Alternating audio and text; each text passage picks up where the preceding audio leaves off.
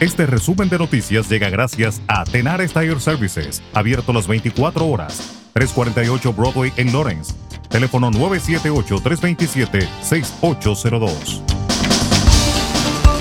La mayoría demócrata en el Senado de Estados Unidos anunció este martes que forzará un voto simbólico sobre el aborto para que los legisladores tengan que posicionarse públicamente, después de que se filtrase el borrador de una sentencia del Tribunal Supremo que eliminaría su protección. El líder de los demócratas en el Senado, Chuck Schumer, prometió durante una intervención en la Cámara Alta llevar a votación la legislación sobre el aborto, pese a que no cuenta con la mayoría suficiente para sacarla adelante, de manera que se quedaría en un esfuerzo puramente simbólico. El borrador, publicado por el portal político a última hora del lunes, cuenta con el apoyo de por lo menos cinco magistrados del Supremo, es decir, de la mayoría de los nueve jueces que lo componen, y su autenticidad fue confirmada este martes por el propio tribunal.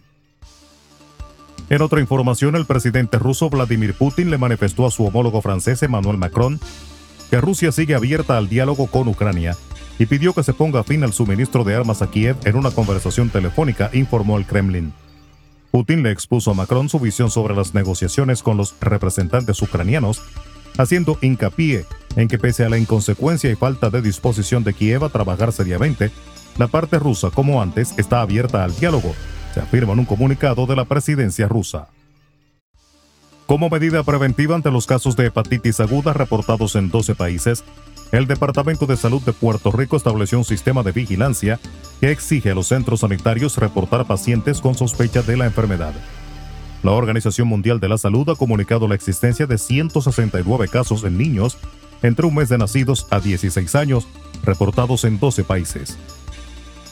Familiares y víctimas del trágico accidente hace justo un año en la línea 12 del metro de la Ciudad de México siguen buscando justicia, mientras las autoridades proyectan terminar la rehabilitación del tramo derrumbado y las empresas implicadas cerrar los acuerdos indemnizatorios en este suceso, que dejó 26 muertos y un centenar de heridos. Ecuador tiene bajo control la epidemia de COVID-19, aseguró este martes Jimena Garzón, ministra de Salud Pública del país andino, donde desde la semana pasada se eliminó el uso obligatorio de la mascarilla, aunque buena parte de la población la mantiene por precaución. Las autoridades del Servicio Penitenciario de la República Dominicana otorgaron un permiso especial al ex procurador general de la República, Jean Alain Rodríguez, para que visite por varios minutos a su padre, Carlos Rodríguez, quien se encuentra delicado de salud recluido en un centro médico. Ante el estado de gravedad del señor Carlos Rodríguez, padre del ex procurador Jean Alain Rodríguez, y conforme al artículo 11, capítulo 2 de la ley 113-21, le fue otorgado un permiso para visitar a su padre donde se encuentra hospitalizado escribió el Consejo de Defensa del ex procurador en Twitter. El comunicado dice que el señor Carlos Rodríguez, padre del ex procurador, se encuentra en estado de gravedad por paro cardíaco, insuficiencia renal crónica y otras condiciones de gravedad. Y la Procuradora General de la República Dominicana, Miriam Germán Brito, se pronunció al respecto de los recientes casos de ciudadanos que han perdido la vida después de estar retenidos en cuarteles policiales. Germán señaló que percibe un cierto patrón en la manera que esos sucesos ocurrieron y aseguró que es una conducta que no se puede permitir. Asimismo, la Procuradora dio órdenes a la Dirección General de Persecución del Ministerio Público para que coordine con las fiscalías competentes las investigaciones de los hechos ocurridos. Entendemos perfectamente la indignación de la sociedad.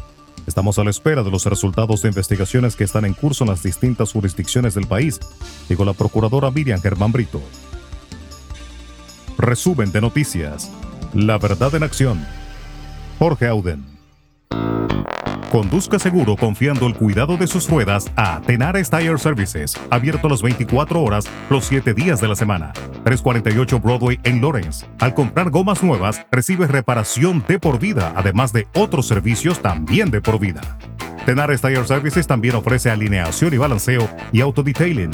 Las mejores gomas nuevas y usadas en Tenares Tire Services, con el trato afable de Brian de Peña y su equipo.